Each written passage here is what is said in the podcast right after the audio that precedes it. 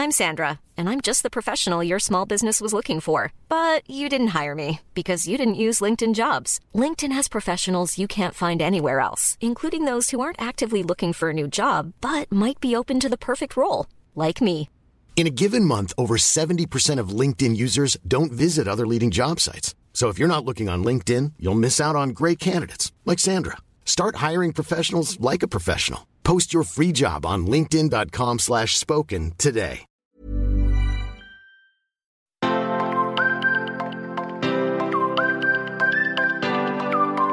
Bonjour et bienvenue dans ce nouvel épisode. Comme celui d'il y a deux semaines, pendant cette trêve estivale, nous vous proposons un épisode d'un autre podcast dans lequel, moi, Isadora qui parle aujourd'hui, j'ai eu le plaisir d'être invitée. Il s'agit du podcast Ayo Néné, tenu par Adia, dont le but est de partager des récits, des discussions sur la maternité multiculturelle. J'y partage ma vision de la maternité et de mon enfance en Afrique qui m'a permis de me construire et de me sentir libre et bien sûr d'essayer d'apporter ce bagage culturel à ma fille Alba. N'hésitez pas à écouter les autres épisodes de Ayo Néné et de la suivre sur Instagram Ayo Néné-du-8 podcast. Je vous souhaite une magnifique écoute. À très vite.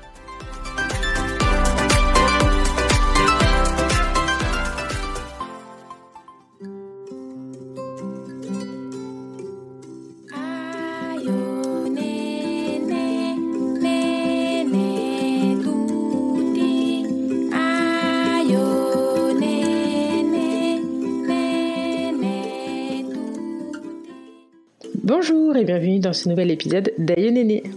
Alors si ce n'est pas la première fois que vous écoutez un épisode, je vous dis merci d'être là de nouveau. Et si vous venez d'arriver, alors sachez qu'ici nous parlons de maternité multiculturelle. Dans chaque épisode, j'interviewe des mamans géniales qui vont nous raconter leurs histoires, leurs parcours, leurs déboires et leur bonheur. Et nous parlons surtout d'éducation et de la transmission des cultures dont nous sommes issus à nos enfants. Mon invité du jour est Isadora. Vous l'avez sûrement vue en compagnie de sa sœur jumelle Marisa sur YouTube ou alors sur Instagram ou peut-être que vous l'avez entendu via leur podcast Intention. Isadora va nous raconter son éducation entre la France, le Cameroun, le Sénégal, la Côte d'Ivoire et le Maroc et comment toutes ces expériences ont fait d'elle la maman qu'elle est aujourd'hui. J'espère vraiment que cet épisode vous plaira et si c'est le cas, alors n'hésitez surtout pas à me mettre 5 étoiles sur Apple Podcast, à me laisser un commentaire et à venir en parler sur Instagram. Bonne écoute Aujourd'hui, j'accueille Isadora. Isadora est youtubeuse, elle est podcasteuse, elle est surtout entrepreneur, mais depuis peu, elle est aussi une maman. Alors bonjour Isadora, merci d'être là aujourd'hui. Bonjour à toi, ça me fait plaisir, ça me fait super plaisir. J'ai découvert ton podcast puisque tu m'en as parlé sur Instagram Ouais. et euh, j'ai adoré. Euh, J'aime beaucoup l'idée de, de ce podcast. euh, C'est une niche différente et je pense que ça manquait aussi dans cet univers-là. Donc bravo Merci à toi, c'est super gentil. Euh, alors dans un premier temps, même si j'ai euh, un petit peu parlé de ce que tu fais, est-ce que tu peux te présenter? Alors oui, je suis Isadora, j'ai 33 ans, je vis euh, euh, dans un petit village à côté de Angers, donc je, je suis loin de l'entrepreneuriat parisien dont on parle très très souvent. Mhm. Moi je vis à la campagne, je suis maman d'une petite fille de 19 mois qui s'appelle Alba. Je suis en couple avec Mathieu depuis presque 8 ans maintenant et je suis entrepreneur, donc euh, je- j'ai ouvert ma première boîte il y a un peu plus de 5 ans. C'était une boîte de e-commerce qui vendait des, des, des box de snacks sains. Et depuis le mois de septembre, je suis euh, à la tête d'une entreprise qui s'appelle Intention. Euh, C'est une plateforme digitale pour accompagner euh, nos membres vers une alimentation plus saine. Donc voilà, et je suis aussi, comme tu disais, youtubeuse avec Marisa, ma sœur jumelle, avec qui de toute façon je suis associée dans l'entreprise. Je suis sur Instagram aussi, on appelle communément ça influenceuse, mais bon, c'est un terme que j'apprécie pas, moi je suis plutôt entrepreneur. D'accord. C'est vrai que tu as plein de casquettes et au final, euh, moi je vous suis depuis un petit moment et Ouais. je trouve que c'est cool parce que vous avez vraiment votre univers. Euh, vous avez changé parfois, donc par exemple vous aviez Snackies au début, puis Oui. après vous avez eu Intention. Oui. Mais peu importe les changements ou les nouvelles choses que vous allez apporter, ben on vous suit. On va avec c'est ça en qui est fou. Ouais. Et c'est super intéressant. Parce que je pense que hum, on change, mais quelque part, oui, on avait une boîte de snacks sains, donc c'est du e-commerce. Maintenant, on est plus dans le digital, mais quelque part, le discours qu'on a est toujours le même. Ça n'a pas changé euh, complètement notre discours sur les réseaux sociaux, euh, sur YouTube, sur Instagram. Finalement, on parle toujours d'alimentation saine parce que quand on avait notre euh, boîte à l'époque, on parlait de snacks sains, mais sur nos réseaux sociaux, on parlait toujours d'alimentation saine, d'une hygiène de vie plus saine, etc. Donc, quelque part, euh, il n'y a pas eu un, un fossé Mm. entre l'ancienne entreprise et l'entreprise actuelle. Non, clairement. Je pense que ça joue. Ouais, oui, puis c'est c'est- bien. Enfin, vous partagez ça, vous partagez aussi votre euh, vie d'entrepreneuse. Oui. Donc euh, voilà, on a plusieurs actes pour lesquels vous suivre. Et encore une fois, bah, c'est cool. Bah, merci beaucoup. Je t'en prie. Alors, est-ce que tu peux nous dire de quelle origine est-ce que tu es? Alors moi je suis franco-camerounaise, donc euh, j'ai ma maman qui est française avec euh, des origines polonaises. Sa grand-mère est polonaise, donc elle est venue ici euh, pendant euh, la crise, on va dire, euh, les guerres, etc. Elle est arrivée euh, en Picardie, donc ma mère est picarde. Elle s'est mariée avec un Français en Picardie. Ma mère est donc picarde franco-polonaise et mon père est camerounais. Lui, il est né au Cameroun et je suis née là-bas aussi avec ma sœur jumelle d'ailleurs. D'accord. Et bah, justement, quand on s'était parlé, tu m'avais raconté un petit peu ton enfance, tu as beaucoup voyagé. Est-ce que tu peux nous parler un petit peu de cette enfance de globe-trotteuse Alors, euh, donc moi je suis née avec ma sœur au Cameroun. Moi, mes parents ils se sont rencontrés euh, en France puisque mon père est arrivé en France très jeune. Il devait avoir, euh, je vais pas dire de bêtises parce que mon père parle très très peu euh, de, de sa jeunesse, donc il faut toujours le le questionner énormément et là il, il répond mais c'est c'est pas facile d'avoir une vraie histoire. Donc il arrivait, il me semble il devait avoir 10 Ouais, je dis 17 ans, 16-17 ans, euh, en France tout seul, c'est l'aîné. Hein, donc, euh, comme on dit en, euh, en Afrique, l'aîné, c'est celui qui est voué normalement à faire le plus de, de grandes choses, on va dire. Mhm. Donc, il arrivait en France. Il a rencontré ma mère en France et ils ont décidé de partir en- au Cameroun pour que mon père puisse terminer en fait ses études puisqu'il faisait des études d'expertise comptable. Ils sont partis, on est né là-bas. On est rentré très vite en France. Je pense qu'on est rentré, on n'avait même pas encore un an.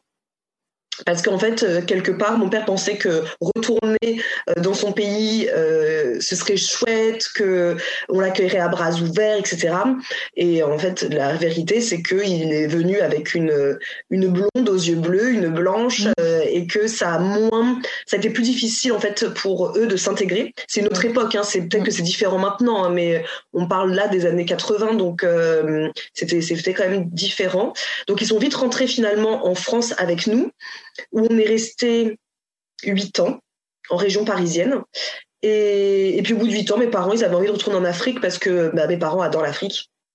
Donc euh, très vite, ils ont voulu retourner un petit peu en Afrique, mais pas retourner au Cameroun. Ils ne voulaient pas. Donc on est parti vivre un an en Côte d'Ivoire.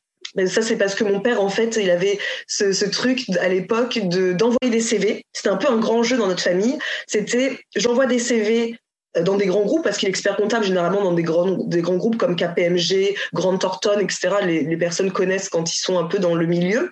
Et euh, il envoie des CV un peu partout. Et le premier qui répond, on va dire un peu positivement, Ouais. eh ben, en fait, on fait nos valises et on y va. C'était un peu le jeu euh, quand on était jeune. C'est cool.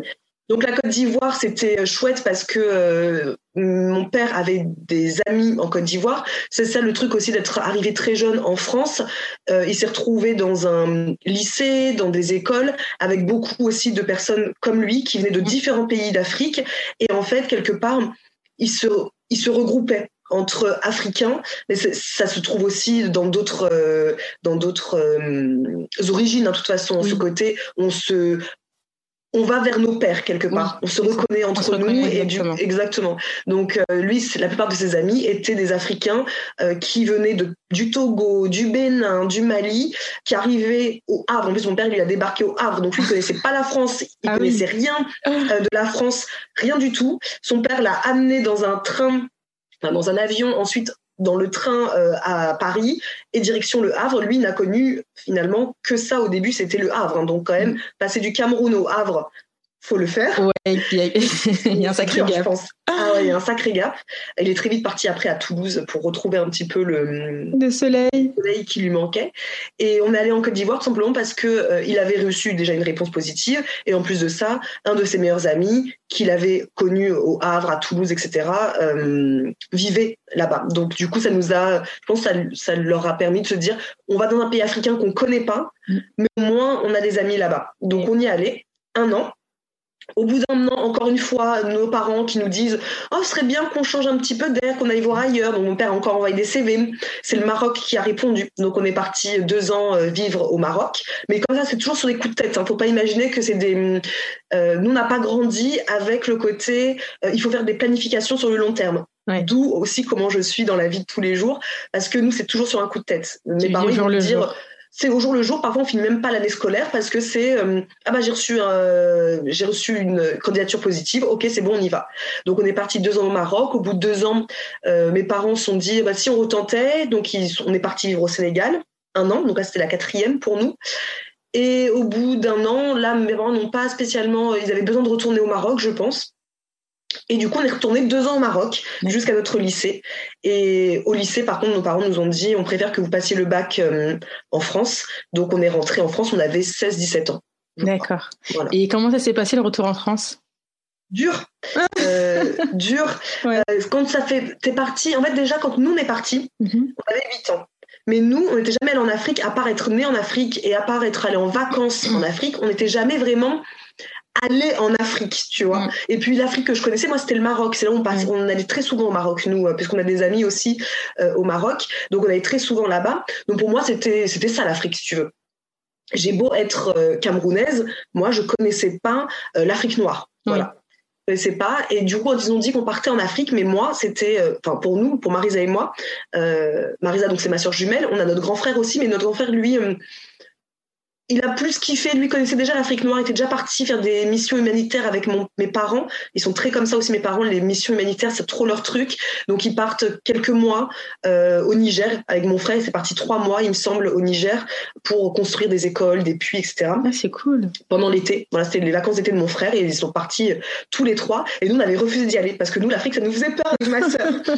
nous, on imaginait l'Afrique comme euh, Ce qu'on pas voit à de la route, télé. pas même pas, je pense pas, même pas ce qu'on voit à la télé, mais plutôt, tu sais, ce qu'on voit un peu euh, dans les livres pour enfants. Ouais. C'est un peu la brousse. Mm. Tu vois, c'est pour moi, il y avait, c'était pas possible que l'Afrique y ait euh, des appartements, des immeubles, des routes, euh, ouais. euh, des voitures. Pour moi, je, je remets dans le contexte. hein, j'avais 7-8 ans. Hein, euh, c'est pas la fille que je suis actuellement. Mais du coup, nous, on n'a jamais voulu y aller.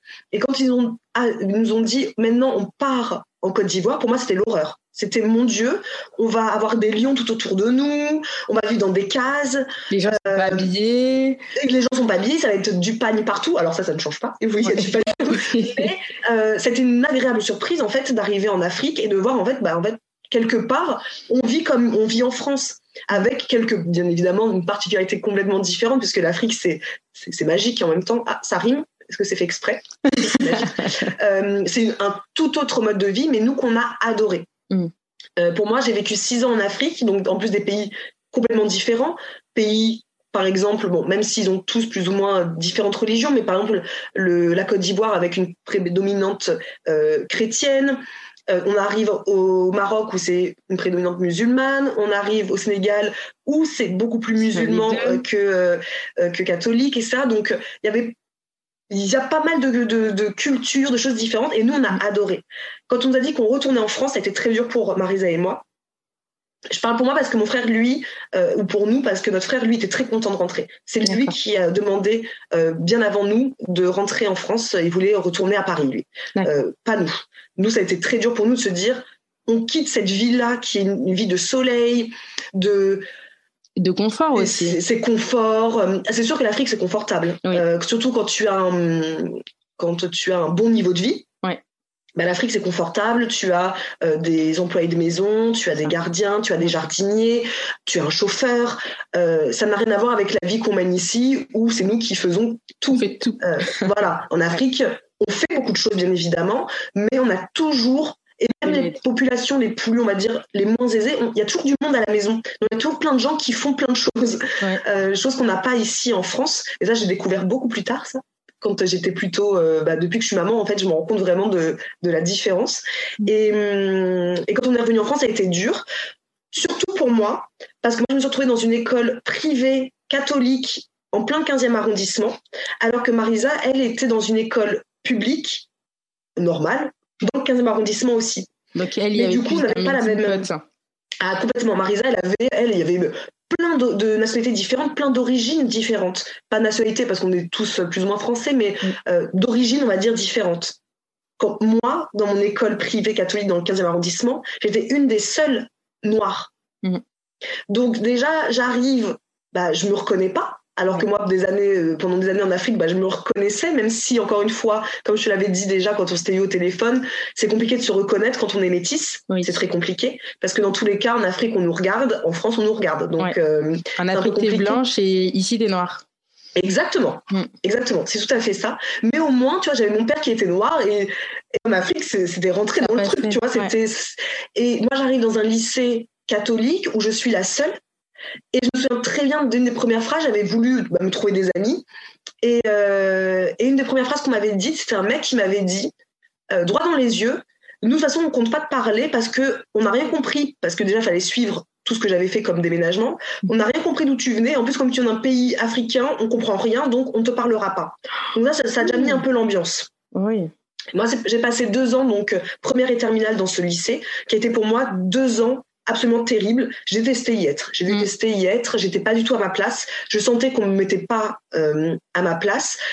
Et ça a été une bouffée d'oxygène quand euh, enfin c'était l'heure de la fac. Parce que la fac, Mm. je trouve qu'on retrouve quand même Oui. beaucoup euh, ce côté multiculturel, notamment à Paris. Moi, j'étais euh, à la Sorbonne. Il y a, mais à, à la Sorbonne, il y a de tout. Enfin, je veux Oui. dire, euh, des noirs, euh, des, des, des rebeux, euh, des, enfin, toutes les nationalités, toutes les origines se, se retrouvent en, à la fac. Donc, c'est là que a vraiment, j'ai plus vu cette, euh, on va dire cette, cette fracture entre euh, entre moi et la France. Mais au début, ouais, c'était difficile les deux premières années. Bah ouais, j'imagine, hein, j'imagine. Et puis, enfin, c'est c'est des choses qu'on subit aussi, enfin, un petit peu tout au long de notre vie. Donc, on a un peu, la- on, on peut un peu se blinder, mais quand ça arrive à un âge aussi tardif et de façon aussi violente, c'est vrai que, enfin, C'est pas facile. Ouais, c'est pas facile. Surtout que j'en parlais pas à mes parents, parce que mes parents, pour le coup, quand on est revenu en France, on n'est pas revenu avec un contrat euh, comme on avait fait par en Afrique où on venait parce a, mon père avait eu un contrat euh, disant bah voilà vous venez euh, dans tel ou tel pays. En France, c'était un choix personnel de mes parents, donc on est rentré sans que mes parents aient de travail, Mm. mais en pensant que de toute façon mon père est expert comptable, il trouvera du travail facilement. Et en fait, pas du tout. Euh, mon père, il, il commençait à avoir euh, bah, un peu plus de 40 ans, il était noir, et du coup, ce qui est drôle, c'est que là, on a vu la fracture. Que lui n'avait pas vu toutes ces années en arrière, puisque Ah bah oui. il avait travaillé. Parce qu'en fait, quand il était expert comptable en France, il était expert comptable en France, mais pour des hum, groupes qu'il amenait toujours en mission en Afrique. Donc mon père, en fait, on l'a très peu vu quand on était petite, quand on habitait en France, parce qu'il était toujours en, en contrat. hum, de temps en temps, il partait deux mois en mission euh, au Niger, deux mois en mission euh, en Gambie. Enfin, ça a toujours été comme ça. On l'a toujours vu partir. Mais il travaillait pour une entreprise française. Quand on arrivait en Afrique, il travaillait pour les entreprises internationales, mais en Afrique. Et en fait, il s'est rendu compte quand il arrivait en France et qu'il a du travail dans une entreprise française, mais sans avoir à partir en tant que euh, personne qui part en mission en Afrique, et ben là, il n'y avait plus grand monde qui voulait de lui. Oh là là. Et puis en plus, ça arrive à 40 ans, ça reste aussi compliqué. Donc, euh, c'est vrai que c'est- c'était chaud. Et il a réussi au final à s'en sortir ou pas? Et ben, elle a décidé de monter son entreprise et d'ouvrir son cabinet en fait. Donc Ouais. il a ouvert son cabinet euh, et du coup qu'il a gardé jusqu'à là il y a peu euh, puisque maintenant il travaille avec nous. Euh, mais euh, mais à la base oui il avait décidé de prendre un, de faire un cabinet. Et il a eu la chance de retrouver plein d'autres clients qu'il avait eu des années auparavant en France. Mm. Mais ça a été compliqué. Pour lui, déjà, ça a été, ça a été très dur pour toi, en tant qu'enfant, de rentrer chez toi le soir, d'être mal parce qu'à l'école, ça va pas. Mm. Mais qu'à côté de ça, bah, ton père, il va pas bien parce qu'il bah, il trouve pas d'emploi. Ouais. Et pourtant, il avait un bon travail. Donc, du coup, j'en parlais pas. On en a parlé bien plus tard avec mon père parce que je voulais pas le mettre encore un peu plus. euh, Et finalement, après, tout s'est très bien passé. hein. Ça a été l'histoire de deux ans euh, pour lui comme pour euh, comme pour moi. Et et puis après, la fac est arrivée et là, c'est un changement de vie total. Ouais, ça c'est cool. Et au final, aujourd'hui, qu'est-ce que tu as gardé de toutes ces cultures dans lesquelles tu as baigné? Tellement de. Je dirais la chose principale, c'est la bienveillance, c'est quelque chose qu'on dit beaucoup sur les réseaux, mais c'est vrai parce que euh, quand on vit en Afrique, c'est vraiment un mot qui qu'on ne dit pas, mais qui se ressent. Euh, les gens sont, sont- enfin, c'est encore une fois, c'est euh, c'est une majorité, c'est comme ça que moi je l'avais perçu, mais bien évidemment qu'il y a des gens malveillants, même en Afrique, hein, même partout dans le monde, hein, c'est c'est comme Bien ça. sûr. Mais en Afrique, on a ce côté où il y a la misère qui est visible. Mais à côté de ça, c'est des gens qui sont profondément euh, dans le partage, dans l'amour, dans le don euh, d'eux-mêmes, même quand ils sont dans la misère. Et, et ça, c'est quelque chose qui m'avait beaucoup marqué parce que je me disais, nous en France, on a tendance à. bah, quelqu'un viendrait, euh, je sais pas, nous dire j'ai faim. On lui fermerait la porte au nez. Enfin, je veux dire, quelqu'un frappe à ma porte demain en disant excusez-moi, j'ai faim. Je pense que la plupart des gens diraient Ouais. euh, Désolée, barre-toi. j'ai rien, ouais, j'ai rien, euh, j'ai rien pour En toi. Afrique, c'est pas euh, comme ouais. ça. Euh, on te, on te connaît pas, on ne sait pas qui tu es. Mm. Tu peux galérer parce que nous, avec nos parents, on a fait tellement de voyages différents et, euh, et parfois on n'avait pas d'hôtel. Et du coup, tu te dis, euh, tu es dans un café, et tu te dis, oh bah dis donc, vous, vous avez pas un hôtel, je sais pas, une case à nous, à nous, à nous trouver? Puis tu as des familles qui disaient, mais venez dormir chez nous. Ça, c'est un truc que j'ai jamais vu en France. Non. Jamais. Non. Jamais, jamais. Comment ça, je- comment ça, un inconnu va venir dormir chez moi? Mm. C'est impossible, quoi. Ouais. Donc, moi, j'ai gardé tellement de, de positif de cette période. Enfin, de toute façon, c'était une des meilleures périodes pour moi dans ma vie, c'était d'être, euh, de vivre en Afrique. C'est ce côté, la bienveillance, le côté. euh, en fait, on se prend pas la tête autant qu'on se prend la tête en France. Mm. Tout, je trouve que tout était plus simple. Après, je, je n'étais pas une adulte. J'étais, euh, j'avais mes yeux d'adolescente. Donc peut-être que maintenant, je dirais que c'est complètement différent. Mais c'est comme ça que moi, je voyais les choses un peu de la, la légèreté. il fait beau aussi, donc c'est vrai que le sourire est beaucoup plus facilement sur les lèvres qu'en France où euh, on se plaint beaucoup. C'est des choses qu'on entend peu en Afrique, la plainte. Euh, donc, de toute façon, c'est ma culture quelque part.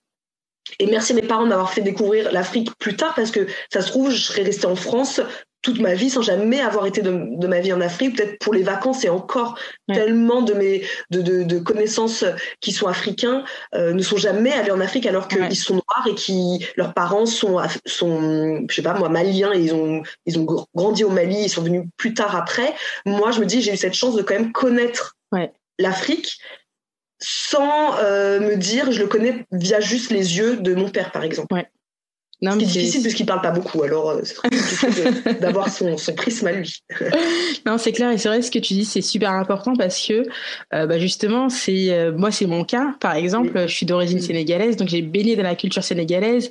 Euh, je peux te cuisiner ce que tu veux, il y a pas de problème. Je connais la Mm. musique, euh, voilà. Mais au final, dans ma vie, j'y suis pas allée souvent. J'y suis allée peut-être cinq ou six fois. Cinq ou six fois sur euh, 31 ans, c'est pas énorme. Et t'as pas le Mm. temps de bien apprendre ta culture. Le plus longtemps où j'ai été, c'était trois mois. Mm. Et c'est vrai que les trois mois, ça a été quand même une vraie immersion parce que j'étais chez mon père au village, etc. Donc Ouais. c'était une vraie Ah, bah, immersion. Ah oui, oui, c'était au village. Donc c'était une vraie immersion, mais euh, ça, pour moi, c'était pas suffisant. Mm. Euh, tu, tu, tu n'en apprends pas suffisamment sur ton histoire, sur euh, tu connais pas clair. vraiment la famille qui est là-bas aussi. Ça va être des bonjours, au revoir. Euh, on s'appelle de temps en temps, mais tu connais pas leur vie au quotidien. Et euh, donc tout ce que tu racontes au final, bah euh, c'est ça, c'est une chance. Vraiment, c'est une chance d'avoir pu euh, grandir en immersion dans Ouais. dans des pays en Afrique. Ça, mais ça, j'en ai conscience. Je me dis, c'est chouette parce que finalement, moi, je connais pas le Cameroun. Mm. J'y suis née, je suis partie quand j'avais un an et puis on n'est jamais retourné. Jamais, jamais. Et ni mon père d'ailleurs. Mm. Ils sont retournés avec Marie Zam. Je pense que c'était il y a cinq ans. Ils ont parti trois semaines et c'est la première fois que Marisa y allait euh, euh, après, bah, après limite 25 ans.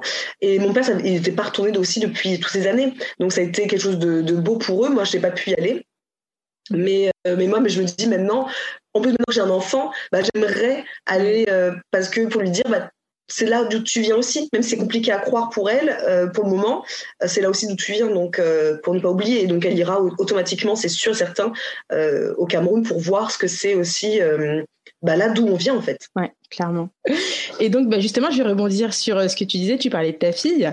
Est-ce que tu peux nous parler un petit peu d'elle? Elle est, son papa est de quelle origine? Ah, son papa, il est français, c'est un bon. Normand. lui, pour le coup, c'est Normandie de père en fils, euh, euh, comme lui, il aime se dire. Moi, je suis un gars de la campagne. Ouais. Euh, donc lui, il est normand. Donc moi, je suis métisse, franco-camerounaise. Et ma fille, bah, on savait pas, en fait, ça qui était drôle, c'était de se dire à quoi elle va ressembler. Ouais. C'était un peu ce qu'on se disait quand j'étais enceinte. Ah, à quoi elle, se ressemble, elle, va, elle va ressembler? Est-ce qu'elle aura des traits, etc. Et euh, alors déjà, moi, di- directement à l'échographie, j'ai vu qu'elle avait des traits africains puisque j'ai vu le nez de mon père, moi. Ah. Et ce- il est toujours là, elles sont. Mais c'est vrai que euh, elle est blonde aux yeux bleus. Ouais. Euh, donc elle est plutôt comme ma mère. Elle a pris du côté, pour le coup, polonais de ma mère, euh, son côté, mais comme mon neveu. Mon neveu, donc ma mère, elle a eu déjà une première fille d'un premier mariage. Euh, et, cette, et donc ma grande sœur, qui est Karine, elle a un fils de 22 ans, parce que moi j'ai oublié, pour moi il a encore 5 ans, mais non, il a 22 ans, et lui il est blond aux yeux bleus, exactement comme, euh, comme ma mère. Et Alba, du coup, est blonde aux yeux bleus, comme ma mère et comme son, Comme son comme cousin. son, son cousin. Et c'est vrai que c'est. Alors perturbant pour moi, pas du tout. Moi, je, je me rends pas compte, c'est ma fille. Donc Oui. euh, pour moi, je me rends pas compte. C'est perturbant dans le regard des autres. Parce que euh, moi, je me balade tout le temps avec ma fille. hein, c'est, je suis tout le temps dehors avec ma fille, etc. Et on vit dans un village. Et, euh, et c'est vrai que c'est le regard des autres qui me fait me rendre compte que peut-être potentiellement c'est étrange. Mm. Euh, parce que tu vois, je vais marcher dans, dans mon village. Donc maintenant, tout le monde sait qui je suis et, euh, et qui c'est ma fille. Mais au début, c'est vraiment euh, très bizarre. Tu vois, on marchait avec euh, Mathieu, Alba et moi, on marchait au bord de la Loire. Et puis, t'as des gens qui te regardent vraiment, etc. Et qui viennent d'un monde vers, vers toi. En plus, déjà, je trouve ça hyper gonflé de venir euh, accoster et, me, et nous dire Excusez-moi, euh, c'est votre fille à tous les deux? Ah. Euh, Oui. Le toupet? Ah ouais, et toi t'es là, bah oui, c'est ma fille. Ah non, mais c'est tellement. euh, bah, c'est... Qu'est-ce qui s'est passé, quoi? Elle est même blonde. Et? Bah, je sais pas, c'est le métissage, peut-être. Bah oui. Enfin, c'est La la, joie, la vie de la génétique. c'est clair. Et, et en fait, je trouve ça très. En fait, pour moi, ça me perturbe pas, parce que moi, personnellement, je, m'en fous. Mm. Je toujours, c'est à moi de lui, de lui apprendre aussi à ma fille après que euh, tu es blonde aux yeux bleus, que tu es française, que tu es aussi euh, africaine, Mm. et qu'elle n'en ait surtout pas euh, plus tard peut-être honte, parce que c'est vrai Mm. que quand les gens viennent te voir comme ça, euh, en fait, rentre dans ta, dans ta zone comme ça quand tu es en train de marcher, bah, je me dis, moi, ça me dérange pas, je suis une adulte, mais peut-être que quand elle va commencer à grandir, avoir ces genres de réflexions, ça va peut-être la questionner. Et c'est sûr que ça la questionnera. Ouais. Donc je serai là pour y répondre, mais j'espère qu'en effet, ça ne lui posera pas question de se dire oui, mais moi quand maman elle est à côté de moi, euh, on me pose toujours des questions. Moi j'aime pas quand maman est à côté de moi parce qu'à chaque fois, parce que quand il y a Mathieu, quand c'est Mathieu tous les deux, il y a, jamais de questions. Moi je suis allée une fois Ah. m'épiler les sourcils avec elle en porte-bébé, et la personne pendant qu'elle m'épile les sourcils, elle me dit euh, mais c'est pas votre fille. Oh Bah si c'est ma fille. Ah, c'est violent quand même. C'est étrange quand même, elle, elle est très blonde. hein. Et puis quand on va me voir, à chaque fois on va me dire, bah, elle est toujours aussi blonde celle-là, on dirait toujours pas qu'une petite africaine. Et là, mais en fait, pourquoi vous toujours ces mêmes réflexions et c'est, quotidien? C'est-à-dire quand je suis Ouais. avec euh, Alba, c'est au quotidien. Moi personnellement, je m'en fous. Moi, ça me Ouais. fait sourire. Je m'en fous. Moi, parfois, je vais leur dire aux gens, vous savez, c'est la génétique. Moi, ma mère, elle est blonde aux yeux bleus. Mon père est africain. Je suis métisse. Donc, quelque part, il n'y a rien de choquant dans la façon à, quoi ressemble Alba, on va dire. C'est juste, moi, je me dis toujours, pour elle, va falloir que, avec son père, on lui explique et pas qu'elle puisse un jour potentiellement, c'est ça qui me fait plus peur, on va dire, qu'elle qu'elle ait un peu honte de se dire, mais à chaque fois que maman est avec moi, on pose plein de questions. Et en plus, on sait quand on est jeune, on n'a pas envie d'avoir, euh, on va être comme tout le monde. On n'a pas envie d'avoir des questions insistantes sur pourquoi ta mère elle est euh, métisse alors que toi t'es blonde, pourquoi toi t'es comme si. Je le sais qu'on n'aime pas ça. Donc euh, là, elle est petite encore, donc voilà, j'ai encore du temps là pour pour trouver les mots, pour lui faire comprendre que bah, elle est africaine et c'est tout, et elle est aussi euh, française et c'est tout, et qu'il n'y a pas à, faire de, de, de 10 ans sur le sujet. Mais c'est vrai que ça pourrait potentiellement être euh, une question qui reviendra très souvent dans sa vie, ça c'est sûr. Ah bah oui, clairement. hein. Et, puis, enfin, et puis vraiment, moi je trouve que les gens ont du toupet, quoi. Quand même, Oui. parce qu'au final, ils, ils peuvent pas se dire que tu peux, ça peut être ta fille. Donc t'es qui? T'es la nounou et tu la balades et puis voilà, tu vois. Peut-être. Enfin, En plus, je fais jeune. Donc déjà, Ouais. comme je fais jeune Ouais. physiquement, déjà on me le dit souvent. Mm. Et j'ai beau dire, mais j'ai 33 ans, mais tu les fais pas. En plus de ça, j'ai un bébé de 19 mois qui, euh, quand on est dans la rue, n'arrête pas de dire maman, maman, maman. Donc les gens se retournent en me disant, donc je vois les regards, je suis pas, je suis pas folle, je les vois et en plus, bah, je les entends parce qu'ils viennent me le dire à moi. Mm. Euh, mais c'est pas votre fille, c'est votre fille. Oh, c'est étrange, mais qu'est-ce qui s'est passé? Et sur les réseaux sociaux, pareil. Sur les réseaux sociaux, quand euh, je montre euh, euh, ma fille, donc pas, je montre pas Pas son, son visage, visage. mais de- elle est de dos, etc. Mais le nombre de fois, du moment où je fais une story avec ma fille, on- je peux être sûre d'avoir un message me disant Mais comment c'est possible qu'elle soit blonde? Oh. Voilà. C'est très souvent cette question-là. Mais comment c'est possible qu'elle soit blonde? Non, mais c'est grave Bah, d'avoir. Bah oui, et avoir à justifier en fait le physique de son enfant, c'est quand même quelque ça. chose. Hein. C'est ça. Et c'est ça qui me. Dans ce monde où en plus on ne parle que de physique, que ce soit minceur, truc, il faut être dans des cases tout le temps. Mm. Et aussi ce qui me perturbe quelque part, euh, c'est aussi le fait que euh, elle soit très souvent mise aussi sur un piédestal. Alors très souvent sur les réseaux sociaux aussi, je reçois beaucoup de messages me disant mais qu'est-ce qu'elle est belle blonde aux yeux bleus comme ça. Alors je sais que le blonde aux yeux bleus c'est quelque chose de de pas seulement courant, c'est pas quelque chose qu'on voit partout dans la rue les blonds aux yeux bleus, ça je, je le sais, mais de là à les mettre un petit peu sur euh, une sorte de euh, meilleure personne de la nation, Mm. j'ai beaucoup de mal avec ça. Et c'est vrai que sur les réseaux, quand je la montre, on va me dire Oh mon Dieu, comme elle est belle, blonde aux yeux bleus. Et je suis là, pourquoi Parce qu'elle est blonde aux yeux bleus, mais elle serait belle aussi si elle était brune euh, et les clair. Ou si elle clairement. était métisse, ou si elle était noire, ou si elle était. Peu importe, je m'en fous. Moi, c'est mon bébé, donc moi, je l'aime comme elle est, quoi. Ouais. Et, euh, et si. En fait, c'est le fait de vivre en communauté, donc dans une ville, avec des gens, qu'on se rend compte du regard qu'on peut porter sur son enfant, alors que moi, euh, je l'avais jamais fait gaffe, si tu veux. Oui, je vois qu'elle est blonde aux yeux bleus, je suis pas aveugle, mais ça m'a jamais. Comme ma mère l'est, Ouais. moi, j'ai. Pour moi, elle ressemble à ma mère, elle ressemble à mon père, elle me ressemble, elle ressemble à son père. Il n'y a pas de ce côté, elle est aux yeux bleus, mon Dieu, moi, euh, je suis métisse, mon Dieu, mon père est noir, tu vois. Mm. C'est une Ouais, considération que je ne porte pas, en fait. Après, ça, je trouve que c'est quelque chose qu'on peut trouver dans toutes les cultures. Parce que, par exemple, moi, je veux voir euh, un exemple avec, par exemple, ma mère, qui Oui. va parler de deux personnes qui va dire euh, Non, mais sa sœur, elle est belle, elle est claire. Enfin, voilà. Oui. tu vois, tu te dis. Euh, ça. Voilà, et ma mère, c'est et justement le pire, c'est que ma mère elle va dire des choses comme ça, alors que Mhm. elle, euh, en fait, euh, ma grand-mère est d'origine euh, libanaise, Mhm. donc euh, tous ses frères et sœurs à ma mère sont clairs, et ma mère c'est la plus foncée. Et donc elle, elle a vécu ça quand elle était petite, tout le monde disait qu'elle était pas belle, que ses sœurs étaient plus belles Mhm. qu'elle parce qu'elles étaient claires, et elle a gardé ça avec elle. Mhm. Et moi, je le revois encore aujourd'hui avec mon fils parce que son père est mauritanien, mais euh, les Mauritaniens blancs Mhm. enfin d'origine. Et donc mon fils est clair aussi. Et on m'a souvent dit ça en fait. Oh, il est beau, j'espère qu'il va garder son teint, enfin Ouais, des choses comme ouais. ça. Bah en fait non. Et, et quand j'étais Ouais. enceinte, moi je, je, je me disais mais j'espère qu'il sera foncé parce que j'ai pas envie d'entendre ce genre de choses là, Mm. tu vois. Et moi je J'avoue que c'est difficile. J'avoue que c'est difficile. Clairement. Moi, j'ai connu la même chose de la part de mes. Ça me rappelle trop mes tantes. Mm. Euh, mais après, c'est c'est aussi notre génération. Des personnes qui sont venues euh, en France, qui ont dû tant bien que mal s'intégrer, alors qu'ils n'étaient pas spécialement les bienvenus. Mm. À une époque où on avait vraiment besoin d'eux. Et puis à une époque, finalement, euh, quand nos parents, quand ils sont venus, c'est pas une époque où on avait besoin d'eux. C'est pas une époque où, finalement, c'est plutôt l'époque des personnes qui étaient, on va dire, un petit peu aisées et qui voulaient faire leurs études en France. Ouais. Ou des personnes qui fuient euh, une guerre dans leur propre pays. Alors qu'à une époque, on avait besoin des Africains, mais comme à une autre époque, c'était des Espagnols, des Portugais, enfin, actuellement, euh, pour, euh, La par exemple, revivre après la guerre, pour construire un pays, etc.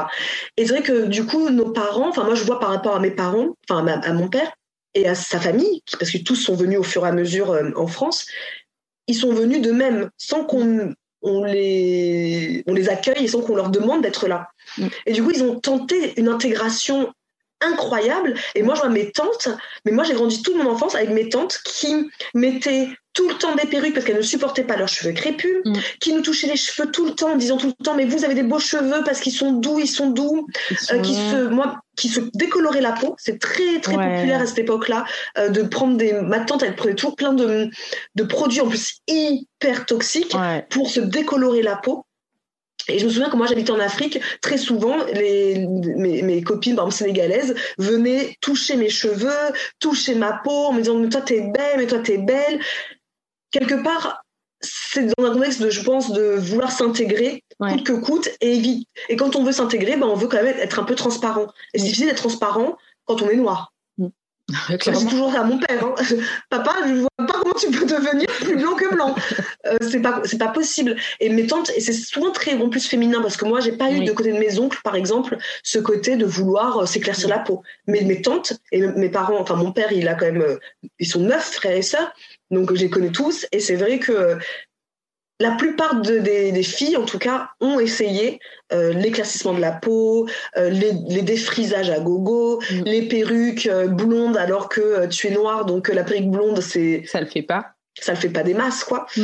Euh, et c'est, je trouve que c'est maintenant sur les réseaux sociaux, je trouve qu'on arrive vraiment à une nouvelle génération de noirs en France qui sont fiers d'être noirs. Ouais. Et on Je dis pas que mes parents plus. le sont pas ou notre famille ne l'est pas, ils le sont, mais ils le sont en, en tentant coûte que coûte l'intégration.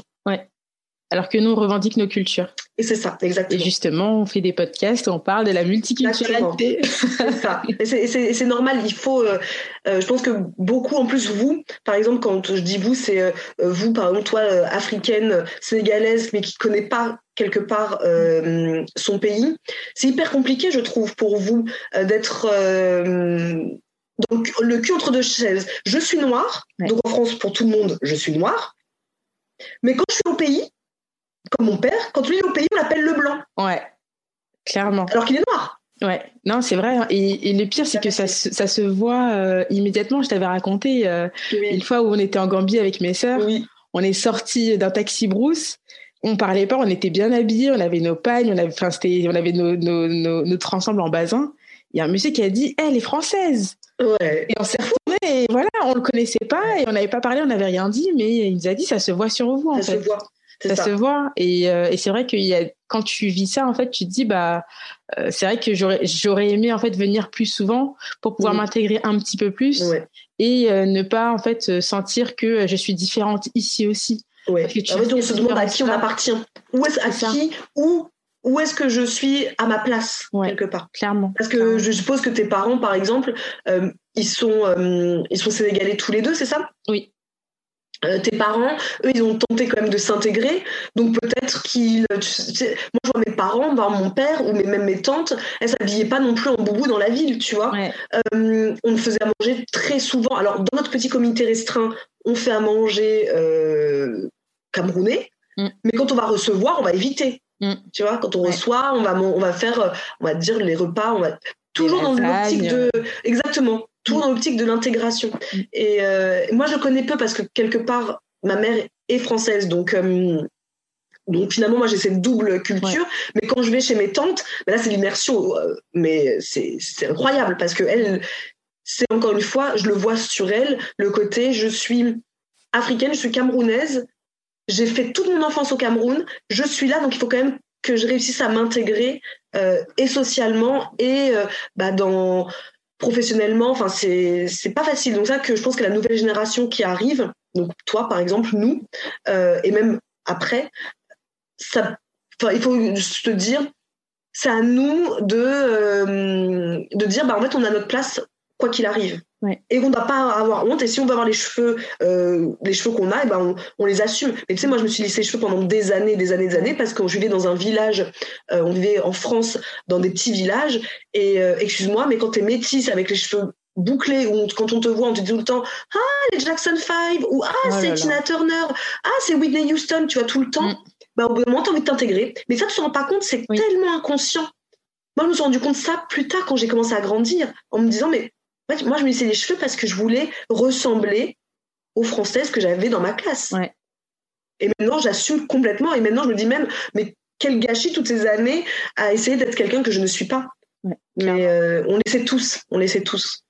à notre manière et c'est vrai que ça, ça peut rendre les choses parfois compliquées au quotidien Ouais. mais quand on s'en rend compte bah en fait c'est là où on se rend enfin c'est là où on a un petit peu tout gagné parce que euh, on peut essayer d'améliorer un petit peu les choses Mm. Euh, et surtout bah, quand on a des enfants euh, faire en sorte de pouvoir leur transmettre Mm. notre culture malgré tout même si on la connaît pas à 100% mais voilà qu'ils sachent que ils sont français ils vivent ils ont une vie de français clairement Mm. mais qu'à côté de ça bah il y a autre chose Exactement. Tout à fait.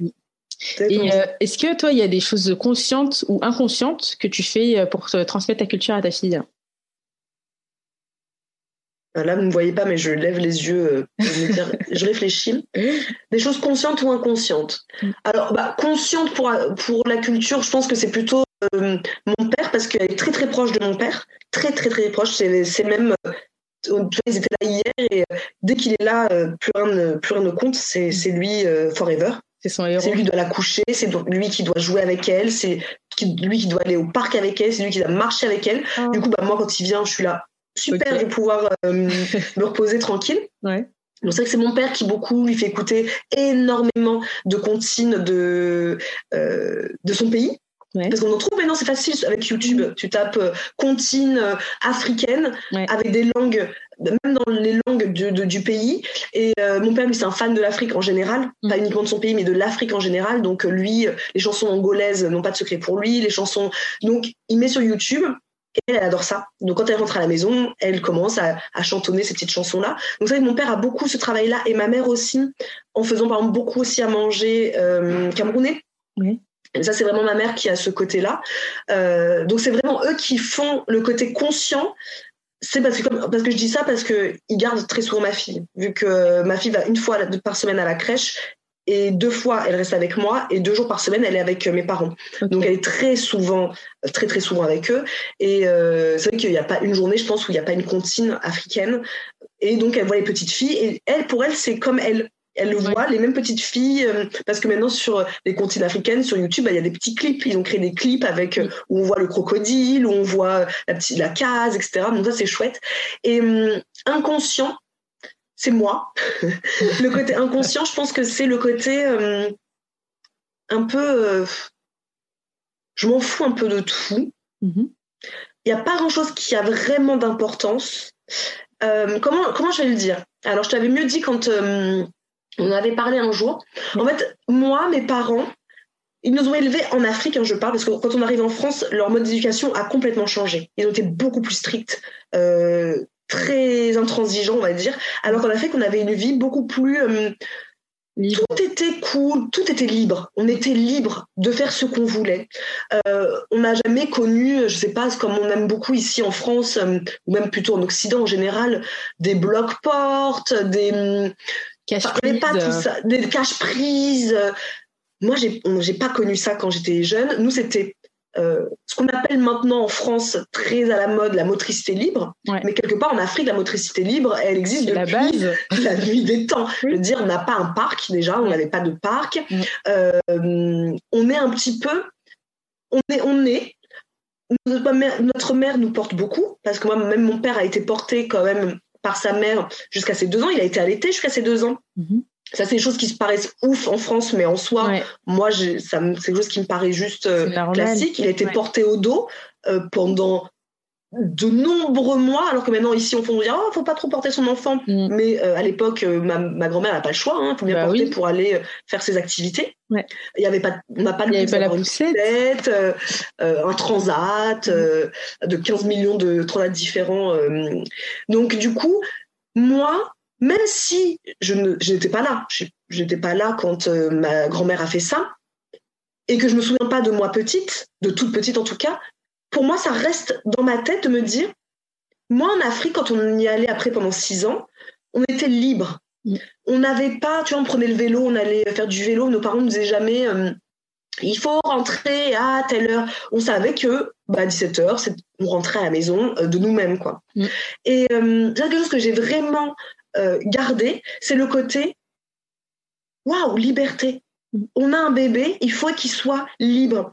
Et ça, c'est un truc, de- c'est Mathieu, lui, je vois la différence de nos deux cultures, et on en parle beaucoup d'ailleurs avec mes parents, parce que Mathieu, lui, si je l'écoute, il faut qu'il y ait des caches-prises à toutes les prises, des blocs-portes, euh, des trucs pour bloquer les tiroirs. Euh, alors que, alors je dis pas que c'est qu'il faut pas le faire et que euh, et je veux pas paraître la nana qui est complètement euh, qui laisse son enfant La, la hippie. Non. euh, la hippie, c'est juste que moi je suis derrière mon enfant. Donc Ouais. Parce que je peux, parce que je peux aussi être euh, à la maison, travailler de la maison, avoir des jours très régulièrement avec elle à la maison. Et quand elle est avec moi, bah, en fait, je me consacre à elle. Mm. Donc, euh, quand elle veut monter les escaliers, parce que apparemment, j'ai jamais eu de truc pour euh, barrer mes Les escaliers. barrières. Elle monte les escaliers depuis qu'elle a cinq mois. Elle les monte les escaliers. Euh, jamais mis de barrière. Il fallait écouter Mathieu, il fallait tout barricader à la maison. Moi, j'étais plutôt dans l'optique de comme j'ai vu euh, mes parents faire et comme je vois comment c'était en Afrique. Parce que quand j'ai vécu en Afrique, on allait chez nos amis. Nos amis, avaient des enfants en bas âge. Mais les petits, étaient sur un, ce qu'on appelle une natte, nous, une natte au sol. Ouais. Et puis tu voyais que sa couche déambulait partout. Et puis on lui donnait un peu d'attiéké. Et puis on lui donnait ça aussi. Après, on parle de la diversification alimentaire. Il faut donner des purées, etc. Moi, j'ai pas connu ça. Ma mère n'a pas connu ça non plus, la diversification alimentaire. Ma mère elle me dit, moi, limite à, à 5 mois, vous mangez déjà de la sauce gombo. C'est ça, tu manges du riz. euh, Exactement. Ouais. Donc après, je dis pas encore une fois que c'est ce qu'il faut faire. Rester euh, en France, rester avec votre pédiatre, ce qu'il vous dit. Mais moi, c'est vrai que j'ai tellement entendu ça toute ma jeunesse, toute ma vie, et j'ai tellement vu ça quand j'ai vécu en Afrique pendant six ans, qu'en France, à chaque fois, je me sens parfois. Toi, j'en parle pas trop après, moi, des, des trucs très précis sur la maternité, sur, la maternité euh, euh, sur Instagram, parce que je sais qu'on me dira. Mm. Mon Dieu, t'as pas mis de bloc-porte. Mon Dieu, parce que tu vois, je vais montrer une Mm. fois qu'elle joue à des jeux, on me dit tout de suite, met, mais elle met pas à la bouche. Mm. Bah, si, en fait, elle met à la bouche, mais C'est pas pas grave parce que bien évidemment je donne pas une cacahuète à mettre dans la bouche. Bien évidemment je ne donne pas un bouchon de stylo à mettre dans la bouche. Je donne des choses à sa disposition qui sont pas graves. Je veux dire si quand je donne du riz si elle veut me mettre le riz à la bouche qu'elle le fasse. Mm. si elle lui donne euh, de la pâte à modeler si elle veut mettre à la bouche. Tu vois moi, et moi je repense toujours à ma mère qui me disait vous quand vous étiez petit vous étiez tout le temps à droite et à gauche euh, au Cameroun. Et mon frère son grand jeu parce qu'on habitait en Afrique et il y avait parfois des, des, des cancrelats, euh, donc des cafards, euh, dans notre maison. Il y avait aussi des lézards dans notre maison, enfin bref. Et mon frère, lui, son grand jeu, c'est de courir après les, les cancrelats, les prendre et les mettre dans la bouche. Ouais. Alors oui, c'est dégoûtant, oui, bien sûr. Ah, mon Dieu, mon Dieu. Ma mère, c'est la première à dire Ah, mon Dieu. Ouais. Mais en soi, elle ne lui a jamais interdit de le faire. Il a compris à force que, tu vois, mon fils, là, toi, c'est un être vivant, c'est pas ouf de mettre ça dans sa bouche. En plus, il aime plutôt les lieux où c'est pas très propre, donc, tu vois. Mais il n'y a jamais eu le côté on t'interdit de le faire. Mm. Et, euh, et ma mère, pour elle, c'est quand elle voit Alba mettre dans la bouche, elle la regarde. Et moi, je les vois parfois, je vois, mon, je vois Mathieu qui regarde ma mère en mode Mais il faut lui dire de l'enlever de la bouche. Et mon père et ma mère qui sont là. Mais Pourquoi? pourquoi? C'est pas dangereux. Mathieu, elle va prendre une pâquerette, elle met dans sa bouche. Mathieu, il faut lui enlever de la bouche. Non, non, moi, je suis à côté. On est toujours à côté d'elle. Donc, on voit s'il y a hum, un souci de danger. Et pour le reste, profite de la nature, profite de la vie, fais ton immunité, euh, gambade. Et hum, Mathieu ma- maintenant me dit parfois, bah tu vois, j'aurais pas pensé, mais l'avoir laissé libre comme ça, maintenant c'est une enfant qui est tellement autonome que ça nous, ça nous surprend même de la voir si autonome, de pouvoir rester une heure et demie à 19 mois, jouer toute seule de son côté. Parce qu'elle a tellement été habituée à bah vas-y, tu veux monter les escaliers Pas de souci, par contre maman est derrière toi. Mais vas-y, monte les escaliers. On lui interdit peu de choses en fait. Euh, elle veut monter sur la table si tu veux. Parce que ça aussi, ma grand-mère disait toujours à, mon, à mes parents quand euh, elle gardait mon, mon frère, euh, très souvent au Cameroun, elle gardait mon frère, bon, comme tous les grands-parents, quoi, comme, en tout cas comme beaucoup de grands-parents. Oui. Et euh, à la fin du week-end, mon père venait récupérer euh, son fils et disait tout s'est bien passé? Et ma grand-mère répondait toujours très très bien, il a bien travaillé. Mon père il disait ok. Et quand il voyait après ses sœurs, en, en même temps en Afrique il y a toujours plein de gens dans la maison, il y a, il y a les sœurs, il y a les cousins, il y a la famille, il y a les amis, de, des amis, qui disaient à mon père ah bah Brice alors il est monté sur la table, il a jeté tous les tous les coups, tous les assiettes qu'il y avait sur la table, il a tiré la nappe et tout est tombé par terre. Euh, Grand-mère, elle a fait à manger, il a mis les pieds dans le, Dans le plat dans le plat alors qui était posé au sol. Et ma grand-mère, elle, elle s'en foutait. C'est-à-dire que pour elle, c'était OK, je rangerai après derrière lui. Et en France, on va dire oui, c'est mal élevé, etc. Mais dans tous les cas, mon frère, maintenant, il a 33 ans. Est-ce que vous pensez qu'il tire encore une nappe pour Bah enlever oui. Bien sûr que non. Est-ce qu'il monte encore sur la table? Il a très vite arrêté ça. Mm. Mais on l'a laissé libre. On l'a laissé libre de monter aux arbres. On l'a laissé libre de monter sur la table. Et ben moi, Alba, c'est pareil. On viendrait chez moi, on verrait une petite fille qui parfois euh, est debout sur la table, mais moi, je suis à côté. Et je lui dis, vas-y, si tu veux, si tu es dans ton envie de grimper en ce moment, Mm. eh ben grimpe. Après, il y a d'autres façons de faire. On peut très bien acheter des modules, acheter des trucs. Mais moi, je suis toujours dans, ma, dans mon truc de me dire, mes parents, quand ils étaient petits, ils n'avaient pas tout ce qu'on a là, des modules, Non, des c'est ci, clair. des ça. On fait avec ce qu'on a. On a un arbre, et ben on monte dessus. Et ben moi, c'est ce que je fais avec ma fille. Il y a un arbre, tu veux monter, bah tu montes si tu veux. Maman, elle sera là. Papa, il sera là. Donc, euh, je pense que c'est ça vraiment le côté inconscient de l'éducation africaine. C'est vraiment le côté liberté. Tu es libre. Et je pense au- aussi le côté la phrase que mon père disait euh, quand j'étais plus euh, quand euh, j'avais un peu de mal à tout gérer quand j'étais euh, euh, tout, au tout début jeune maman, c'était il faut un village pour élever un enfant. Et franchement, c'est la phrase qui me suit le plus parce qu'en France, on a ce côté de, de vivre dans l'entre-soi, de vivre sa parentalité dans l'entre-soi. Donc, je sais pas moi, on va dire un couple, homme- un homme et une femme, ils ont un enfant, ils vivent chez eux, dans leur appartement, dans leur maison, à trois. Mm. Et en fait, tout repose sur les deux parents. Ouais. Alors qu'en Afrique, encore une fois, mon père me dit toujours, mais c'est un concept que, que en France on a de vivre dans l'entre-soi, d'où aussi peut-être le fait qu'on se sente un parfois en burn-out ou en Oui. dépression postpartum ou qu'on a l'impression qu'on ne peut pas tout gérer. Moi, j'ai ressenti ça. Et très vite, mon père m'a dit, bah amène-nous Alba. Quand, quand tu as besoin de dormir, amène-nous Alba. Et moi, j'étais là, bah non, c'est moi qui décide de faire un enfant, je dois assumer. Mon père, il Les me gens dit que toujours, je connais euh, ne font pas ça. mais les gens que autour de moi ne font pas ça, ils restent et puis ils vont lutter et puis c'est pas grave, ils, ils feront la gueule s'il faut. Mais et mon père il me dit mais tu crois que ma mère qui a eu neuf gosses, elle était seule avec mon père dans une maison avec neuf gosses? Non, il y avait du passage toute la journée. Le plus grand qui comme donc lui c'est le plus grand qui s'occupe des plus petits, la cousine éloignée qui vient passer deux mois, trois mois euh, dans la maison et qui s'en occupe. Euh, ils vont dormir, on allait dormir parfois chez l'oncle parce qu'il y avait le, le cousin qui revenait euh, de France et on voulait aller le voir, donc on allait dormir chez eux. Et il n'y avait pas ce côté de la culpabilité du parent de se dire, il y a d'autres personnes que moi qui élèvent mon enfant. Parce que dans un village, on élève tous ensemble. Mes parents, mon père a vécu dans un village. En Afrique, c'est très souvent comme ça. On vit dans un petit village où on connaît tout le monde et les cases sont un peu ouvertes, les maisons sont un peu ouvertes euh, entre tout le monde. Et mon père, franchement, ça m'a fait un lâcher prise. Alors, c'était tard. J'ai entendu cette phrase finalement. Alba, elle avait huit mois. Oui. J'aurais beaucoup aimé d'en parler à mon père bien avant parce que ça m'aurait évité les huit premiers mois où euh, c'était dur pour moi de gérer et ma vie de famille et mon entreprise et je me sentais tout le temps oppressée, tout le temps surmenée. Du jour où mon père m'a dit ça, ça a lâché un truc en moi et c'est beaucoup plus facile pour moi de dire, à- bah, quand mon père me dit, bah, ça te dit qu'on est à Alba ce week-end? Allez-y Allez. parce que je sais qu'elle est, elle est heureuse avec vous, elle adore être avec vous. Et en fait, qu'est-ce qui est bon finalement dans l'éducation, c'est aussi qu'elle qu'elle voit d'autres choses et pas uniquement papa maman qui en plus parfois sont énervés parce que ils sont fatigués. Mm. Parce que moi j'ai un bébé en plus qui a fait ses nuits, qui a commencé à faire ses nuits à 17 mois, donc c'était 17 mois très longs sans sommeil. Mm. Euh, donc les crises, les, les conflits en- dans le couple, bah, ça arrive. Oui, il y en a, et c'est récurrent à force. Mm. Et on se retrouve, on a du mal à se retrouver, etc.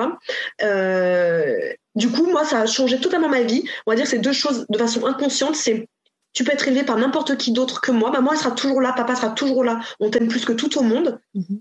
Mais tu as aussi une famille qui, euh, sur qui tu peux compter. Et dont tes grands-parents, sur qui tu peux compter, et qui peuvent être là dans ton quotidien tous les jours. Moi, mes parents, ils sont très souvent là. hein. Ils, ils prennent beaucoup de place dans notre, dans notre vie, et j'en ai besoin moi aussi. Euh, je suis un peu une fille à papa-maman, donc euh, j'ai besoin d'eux. Et Alba a besoin d'eux de la même façon.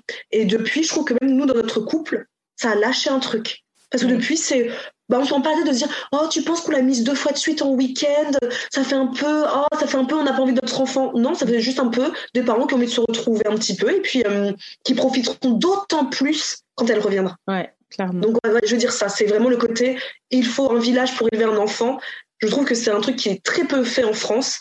Euh, on vit dans l'entre-soi. Et moi, c'est quelque chose que je ne veux pas pour ma fille.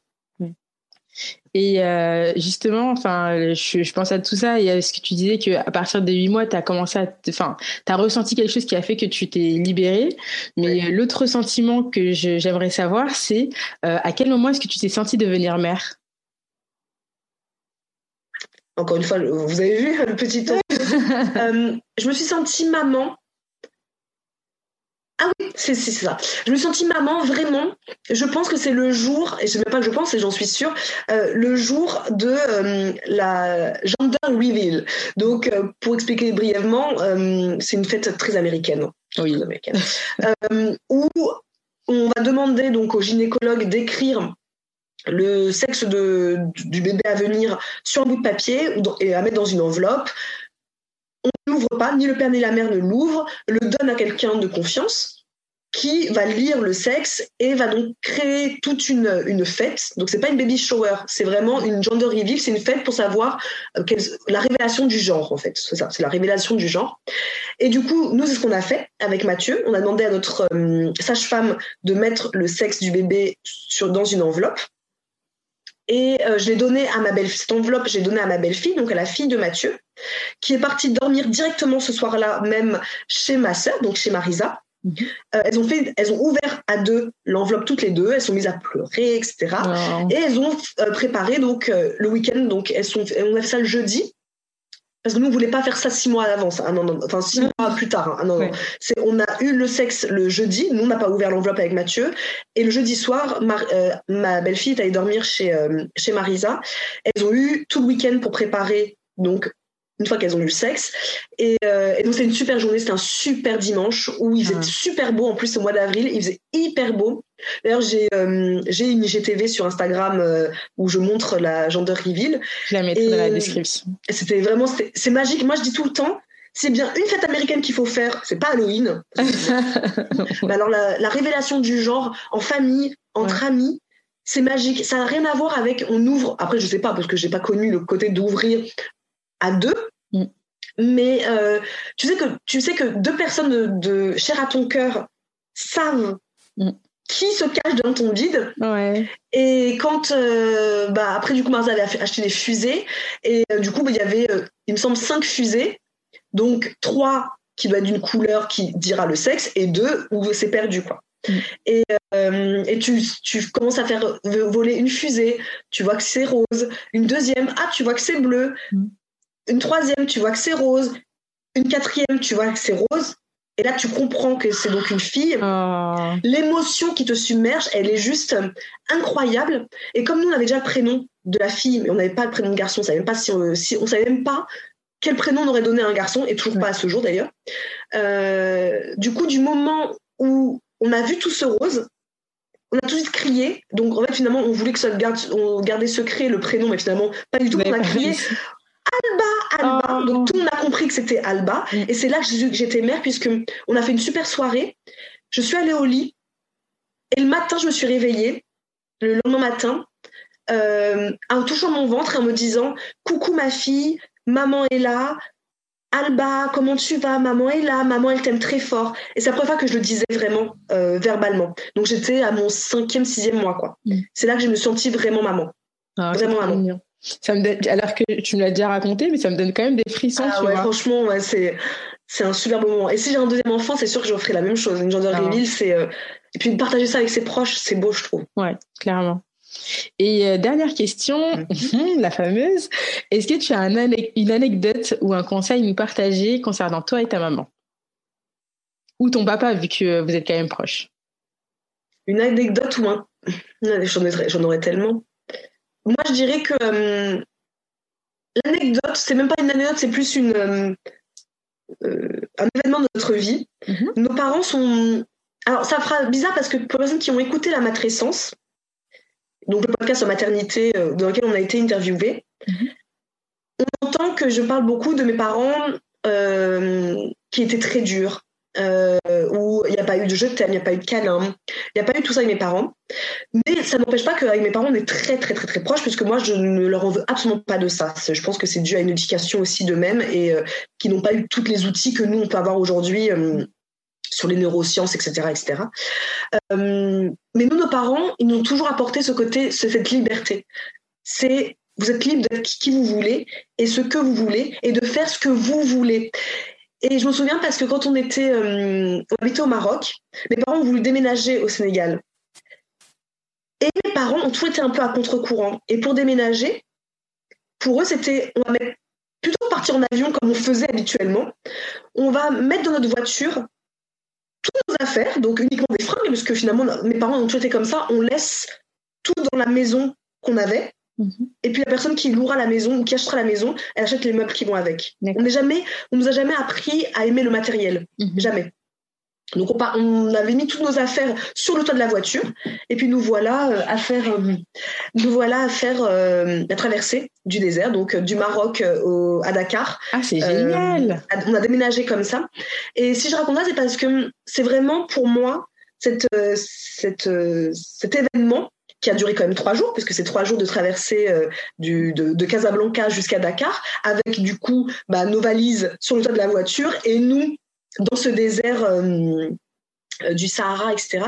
Et, et moi j'aime beaucoup ça parce que pour moi c'est la preuve que nos parents nous ont toujours dit soyez qui vous voulez, parce que tout le monde leur a dit mais vous êtes fous de faire un déménagement avec trois enfants Mm. qui ont 10 ans. Vous êtes fous de faire ça. Euh, le, en plus, à l'époque, le désert, on pensait qu'il y avait des gens qui coupaient la tête avec des sabres. C'était très à la mode ce terme-là de Mm. dire les, Les coupeurs de les, tête. les coupeurs de tête. Mm. Alors ça, qu'est-ce qu'on disait ça à l'époque? Des coupeurs de tête, les, les Touaregs qui vont sortir et qui vont vous... Non, enfin, ça se passe pas comme ça. euh, C'est contrôlé aussi, hein, la traversée du désert. Euh, on a un guide, on y va en convoi, donc on n'est pas les seuls. Euh, on est tout un convoi de plusieurs voitures qui ont le même objectif et on se suit. Il y en a qui s'arrêtent en Mauritanie, il y en a qui vont plus loin euh, et on a un guide. Mais c'était la liberté. Il faut imaginer qu'on est dans une voiture. On est on peut-être dix voitures, seuls dans un désert et en plus dans une immensité. Et mes parents, tout leur disait Mais vous êtes malades, vous êtes fous, avec des enfants. On était les seuls enfants. euh, avec des enfants. Et eux, ils ont toujours vu, mais ça va être une expérience géniale pour eux. Bah oui, clairement. Ils ont toujours été à contre-courant. Et toujours maintenant, à 60 ans, si vous saviez ce comment ils vivent, etc., vous diriez Ah ouais, c'est. Mais pourquoi alors que normalement nous en France on aime bien se dire on a son travail, on a son salaire, on a sa maison. Mes parents ne nous ont jamais appris à vivre comme ça, jamais.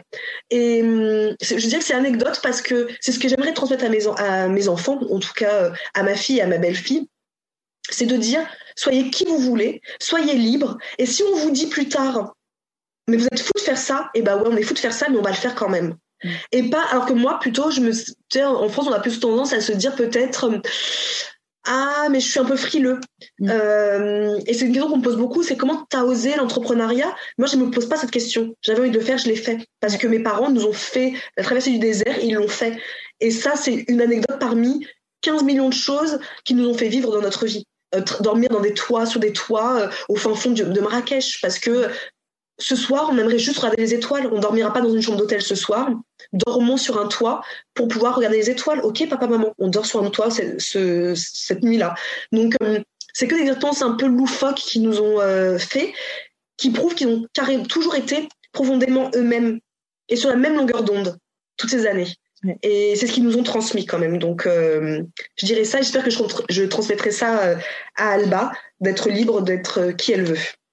Ah, c'est beau là, tout ce qu'elle t'a raconté, les anecdotes, elles sont vraiment super. Vraiment, pour le coup, ça donne envie en fait. Et ça donne envie de, de vivre des choses comme ça, de sortir de Mm. sa zone de confort, Exactement. euh, d'éviter de vivre dans la peur en fait, Mm. et tout simplement d'oser quoi. Voilà, Mon- mes parents n'ont jamais eu peur. Et pourtant, si, si un jour je, je devais raconter la vie de mes parents, c'est euh, des hauts et des bas, financiers, pas financiers, etc. Mais toujours avec la certitude que tout, tout va bien, Ça va aller. que tout va bien, tout ira bien. Et c'est quelque chose qu'ils disent toujours maintenant, tu vois, euh, tout ira bien. Et quand je vais leur dire, mais ah, y a, hum, ça va pas là, tout ira bien. Et ça m'apaise vachement, moi, dans ma vie au quotidien. Ah, c'est cool. Bah, c'est bien de terminer sur cette petite note euh, d'optimisme. Avec ce qu'on vit aujourd'hui, c'est vraiment génial. Hum. Euh, vraiment, Isadora, je te remercie euh, d'avoir à toi. participé à cet épisode. C'était super intéressant. Euh, C'était beaucoup plus long que d'habitude et en fait, j'ai même pas envie C'est de même pas. Ah, une heure Ouais, et j'ai même pas envie de, de couper en fait parce que tout ce que tu as raconté était vraiment super cool. Donc vraiment ben, ça encore une fois, merci beaucoup euh, pour ta participation. Eh ben, merci à toi, parce que clairement, euh, je n'aurais jamais parlé Ouais. de ça. C'est pas quelque chose que j'aurais partagé, tu vois, euh, et pas parce que j'ai pas envie, mais c'est parce que je n'aurais jamais pensé Mm. euh, à partager ce genre de choses de, de, de ma vie, de ma personnalité. Et c'est vraiment quand tu m'as envoyé ce, message, je me suis dit, je l'avoue, encore quelqu'un qui veut me faire de la pub de son podcast, que ça Mm. arrive un peu tous les jours. Ouais. mais j'étais curieuse et je me suis dit, ça, ça change. et j'ai écouté, j'ai écouté, j'ai écouté. Je me suis dit, ah non, moi, je veux apparaître parce que c'est, Ah, c'est, ça change. Euh, je pense qu'on a besoin aussi d'entendre ça. Et en plus, nous, en tant que, euh, comme on m'a dit un jour, afrodescendante, je ne savais pas que j'étais une afrodescendante, j'avais jamais entendu ce terme. Euh, comme afrodescendante, bah, ça fait du bien de voir que on, parfois, nous, entre nous, on se comprend plus facilement Ouais. que les gens qui euh, sont français, euh, même si je dis pas, on est française nous aussi, mais euh, pas d'origine en tout cas africaine. Et parfois, j'ai l'impression d'être un peu une illuminée dans la façon dont moi, je vais imaginer tellement de choses de ma vie. Euh, contrairement à quand j'en parle à des amis euh, africains qui, eux, sont... euh, ouais, bah, c'est normal. oui, Mais vrai. encore une fois, tout dépend de qui été là-bas et qui est d'ici aussi. Donc, il y a plein de. Donc, ton podcast, je trouve que j'ai hâte de- d'entendre de nouvelles personnes et voir comment chacun d'entre nous, on vit un petit peu notre, euh, nos origines africaines. Quoi. Ouais. Non, bah, vraiment, merci à toi. Super gentil. Je Bah, partagerai écoute- avec les- sur les réseaux sociaux avec grand plaisir. Ah, merci beaucoup. Ça me fait vraiment plaisir. bah écoute, euh, encore une fois, merci. Et puis je te dis à bientôt. À bientôt. Ciao, ciao. Salut. Si cet épisode vous a plu, n'hésitez surtout pas à le partager et à me mettre 5 étoiles sur Apple Podcast, ça me fera super plaisir. N'hésitez pas également à me rejoindre sur Instagram, là-bas je partage des phrases de motivation, des astuces au quotidien, on discute et on se construit une vraie communauté. Le nom de ma page est Ayonene Podcast. À tout de suite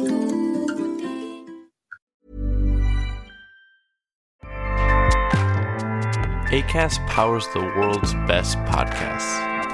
Here's a show that we recommend. Are you a reality TV junkie? Do you ever think, dang, I wish I had someone to talk to about all the trash TV that I watch? Well, look no further, garbage lover, because Reality Gaze is a podcast for you. Hello, I'm Maddie. And I'm Poodle, and we're the Reality Gaze. We talk about all your favorite unscripted shows like The Golden Bachelor, Love is Blind, and TLC's big, messy behemoth 90 Day Fiancé. And if you're driving to work, folding laundry, or just pretending to listen to your husband talk about sports, Just put on the pod, and you've instantly got two gay besties spilling all the tea and reading these people for filth. so come at us, y'all. Find Reality Gaze wherever you listen to podcasts.